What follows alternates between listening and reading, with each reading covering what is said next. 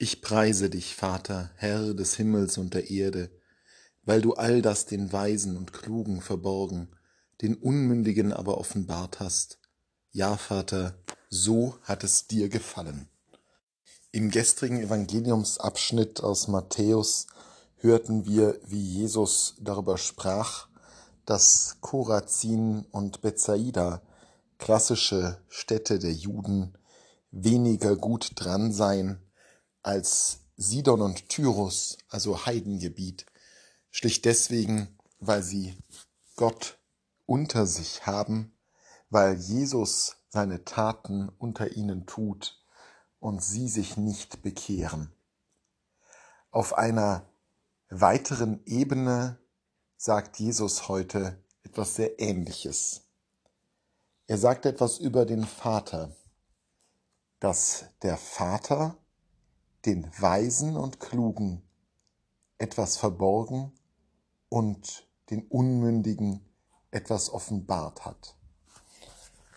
Die grundlegend verändernde Wirkung Gottes in der Welt wird hier noch einmal als Tat des Vaters charakterisiert.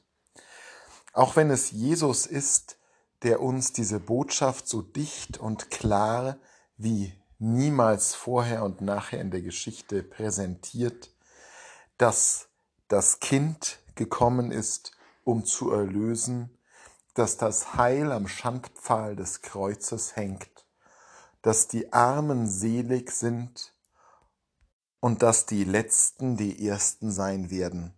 Auch wenn Jesus das so kristallklar verkörpert, ist es ja nicht nur eine Spezialbotschaft Jesu, sondern es ist eben der Wille, grundlegende Wille Gottes für seine Welt.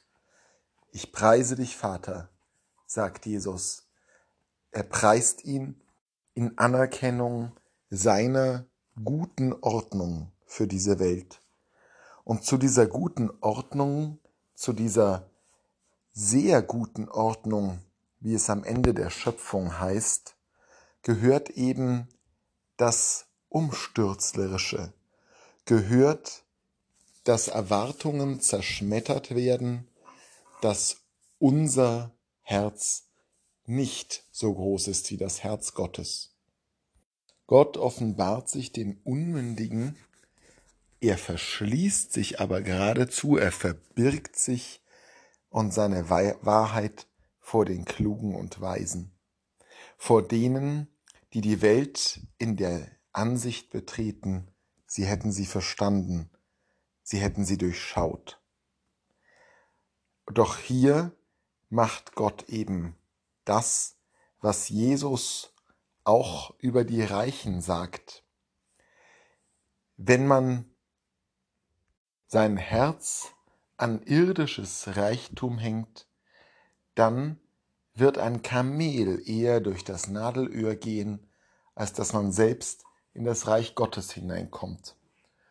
Und ebenso wird der Weise und Kluge, solange sein Herz an die Weisheit und Klugheit hängt, nicht in den Himmel hineinkommen können, sondern der Törichte, das Kamel unter den Menschen, das immer noch durch ein Nadelöhr passt. Gottes Botschaft Gottes Plan für die Welt ist, dass es anders sein wird, dass Erwartungen zerschmettert, dass Ansprüche zerschlagen werden. Es wird anders sein.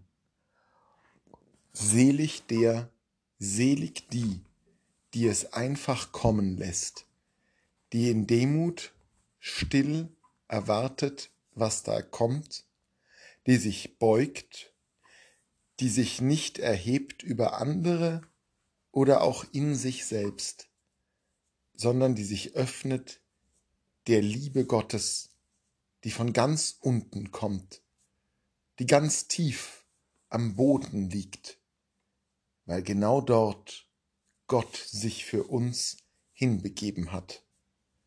Dort, am Boden, wie es am Lateinischen heißt, am Humus, woher die Römer das Wort humilitas, Demut beziehen.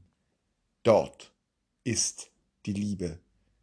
Bei den Törichten, bei den Armen, bei den Kleinen, bei den Zerschlagenen.